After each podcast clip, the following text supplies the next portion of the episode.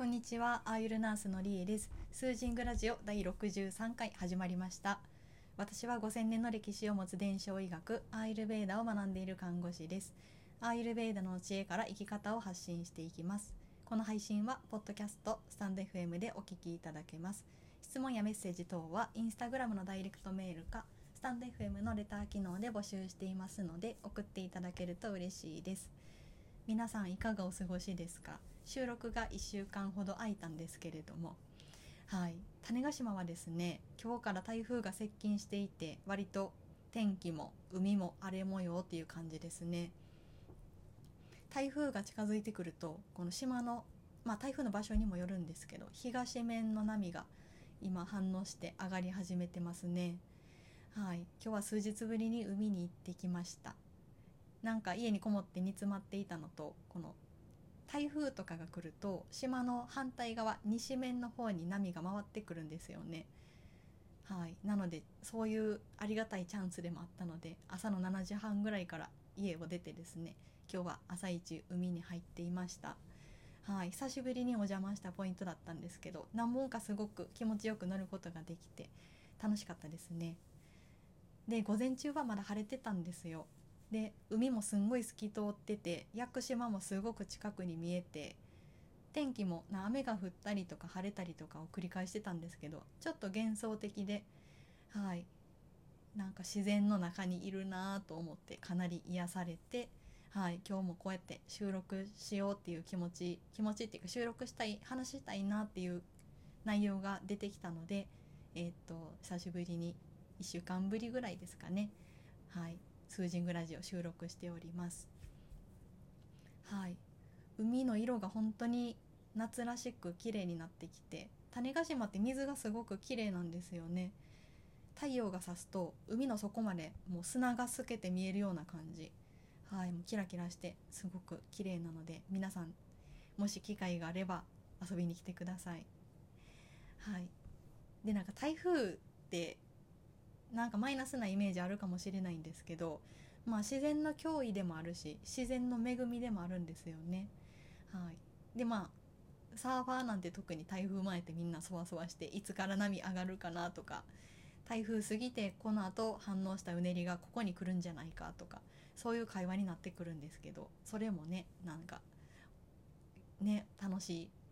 光景だなと思ってます私はもう大きな波には乗れないので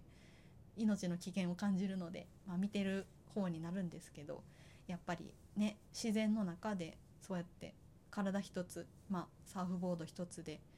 挑んでいくというか自然と一体化するっていうのはサーフィンのすごく興味深いところなんか素晴らしいところだなと思ってます。はい、でこの配信が1週間以上空いてしまったんですけど私がこの間何をしてたかっていうとこの私の今作っていってるアーユルベーダセッションですね。プレモニターさんに対してセッションを割とタイトに行っていましたね。3人今セッション中だったんですけど2人目の方まで今日で終了しました。はいだいたい2日に1遍のペースで割と早いペースで受けていただいてたんですけど1回90分でアーユルベーダをお伝えしていくという形でした。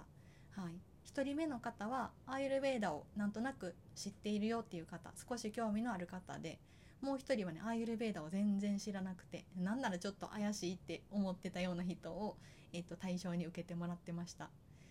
い、私はアーユルベーダをこのセルフケアとか生き方の知恵として伝える形でセッションを行っています結構これは自分の中で大事にしていてなんか先生と生徒とかこの上下の関係じゃなくってあくまで横の関係でセッションを進めていきたいっていうのが強いです。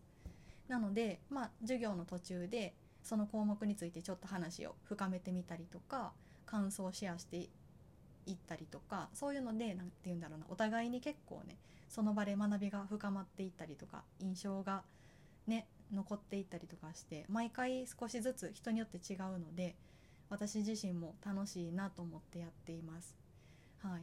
でなんか最近授業してて結構これは共通する部分なんですけどアーユルベーダでは切り離せないこの動作理論も結構面白いんですけどもっと切り離せない哲学とか意識についての話っていうのが皆さん反応がよくってよくってて反応があってですね。はい、私もどんな風に伝えたら伝わるのかなとか逆にその反応からなるほどこういう捉え方の方が伝わるなとかそんなことを感じながら行っています。はい、で来週からですね本格的なモニターさんを募集開始する予定にしています。一番最初にメールマガジンからお伝えしてその次にインスタグラムやノートにノートにてお知らせしていく予定です。えっと、ご興味のある方は事前にご連絡いただいても大丈夫ですので、はい、ぜひぜひアーユルヴェーダ知るとなんかなんて言うんだろうな、まあ、人生変わりますと断言しちゃってもいいかなと私は思ってるんですけどアーユルヴェーダってお伝えしてそれでその何5回授業をこなして終わりっていうものじゃなくってこのアーユルベーダを知った後は自分自身で考えたりとか取り入れたりとかして少しずつ体も心も人生もちょっとずつ変化していくのがアーユルベーダの興味深いところ。なのであくまでこのセッションはスタートに過ぎないという感じです。はい、なのでどんどん深まっていくし多分個人によって感じられることとか捉えることが変わってきたりとかしていくと思うので、うん、これはもう何？1日とか1ヶ月とかいう話じゃなくってもう何年単位も人生に関わってくるかなと思うのでそういうものだなと捉えていただけると結構楽しいかなと思います。はい、でアイルベーダ自体が西洋医学的な概念と全然違うものが多くて頭に入ってきたりとか慣れるのに時間がかかるんですよね。で私も実際看護師なのでエビデンスベースの医療をしていてなのでアイルベーダの概念が頭に入ってくるのって結構時間がかかったんですよね。邪魔をするというかその今までやってきた医療の知識とか体の知識とかが邪魔をし邪魔をするっていうか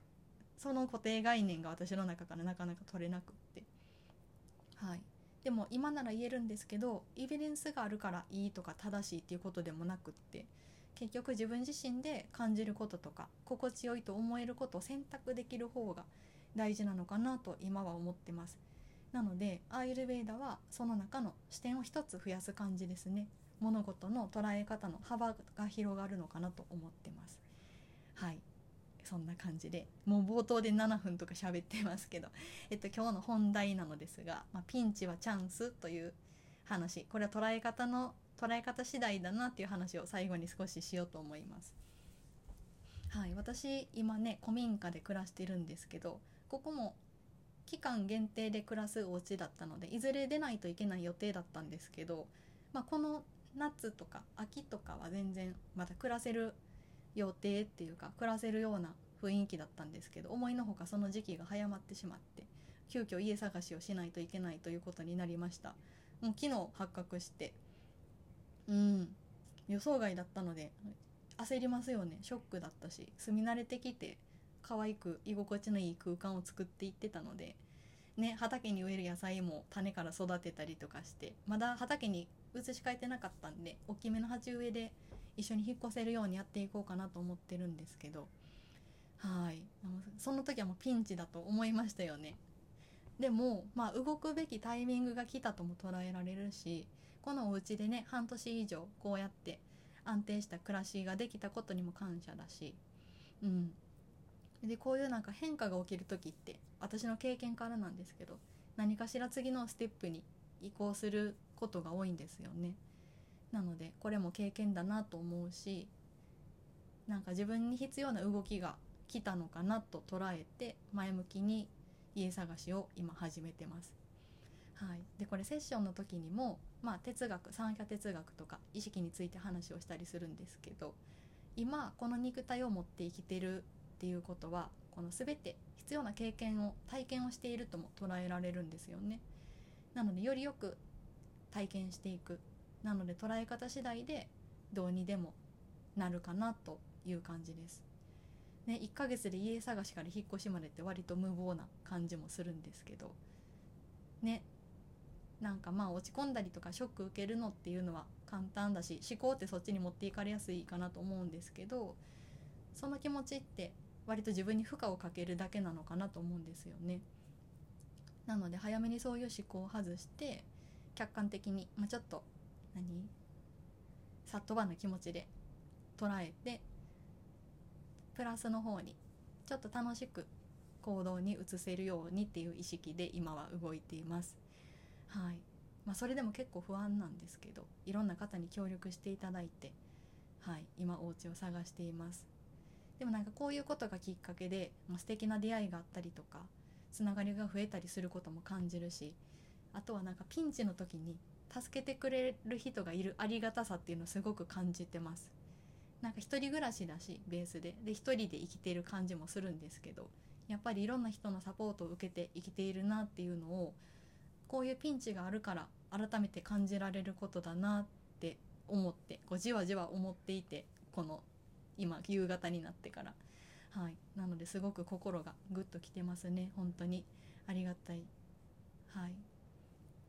なので皆さんも、ま新生活とか環境の変化で思いがけない何かが起こることもあると思うんですけど捉え方次第で気持ちや行動変わってきます体と心っていうのはリンクしているのでまあ、できるだけ落ち着いた心この乱れていない真ん中の心さっとばな心で物事を捉えられるといいのかなと自分にも言い聞かせながら思っていました。はいということで今日は本題はですねこのピンチはチャンスっていうお話でした。はい最後まで聞いていただいてありがとうございました。りえでした。